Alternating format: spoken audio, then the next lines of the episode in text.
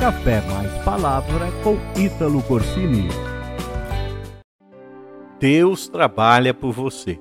Em Isaías 64, 4 diz assim: Porque desde a antiguidade não se ouviu, nem com o ouvido se percebeu, nem com os olhos se viu um Deus além de ti, que trabalha para aquele que nele espera. Deus trabalha por você. Deus trabalha naquilo que você não pode fazer sozinho. Deus trabalha por você naquilo que você não pode resolver, naquilo que você não consegue fazer. Deus trabalha por você. Se você precisa de uma libertação, ele vem e te ajuda.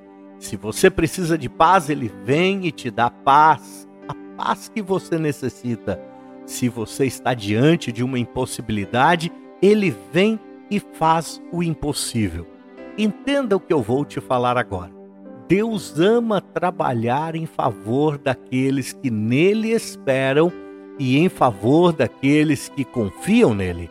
As pessoas a quem Isaías está falando estavam em dificuldades, elas estavam em perigo, pois os assírios, os babilônicos queriam invadir Israel. No entanto, Deus alerta o seu povo sobre o perigo de cair na tentação de correr para o Egito em busca de ajuda sendo que deveriam confiar nele. Em vez de esperar pela ajuda de Deus, o povo de Israel estava tentando buscar ajuda humana, correr de volta para o Egito. A palavra para você hoje é esta: confia em Deus, confia nele, pois ele trabalha por você, ele luta em teu favor, ele peleja por ti. Não volte ao Egito, não corra da batalha.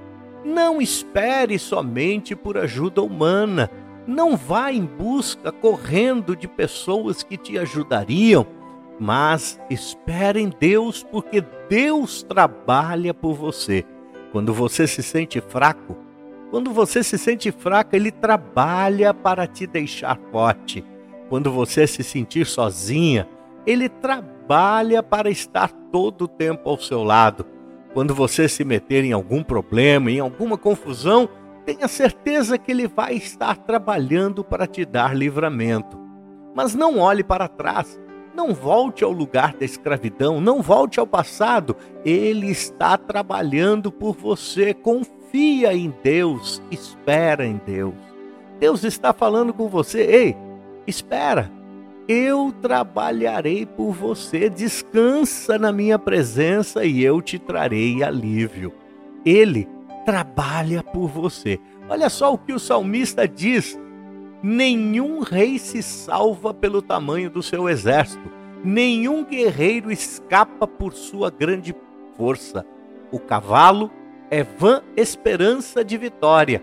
Apesar da sua grande força, é incapaz de se salvar mas o Senhor protege aqueles que o temem e os que firmam a esperança no seu amor, para livrá-los da morte e garantir-lhes a vida, mesmo em tempos de fome.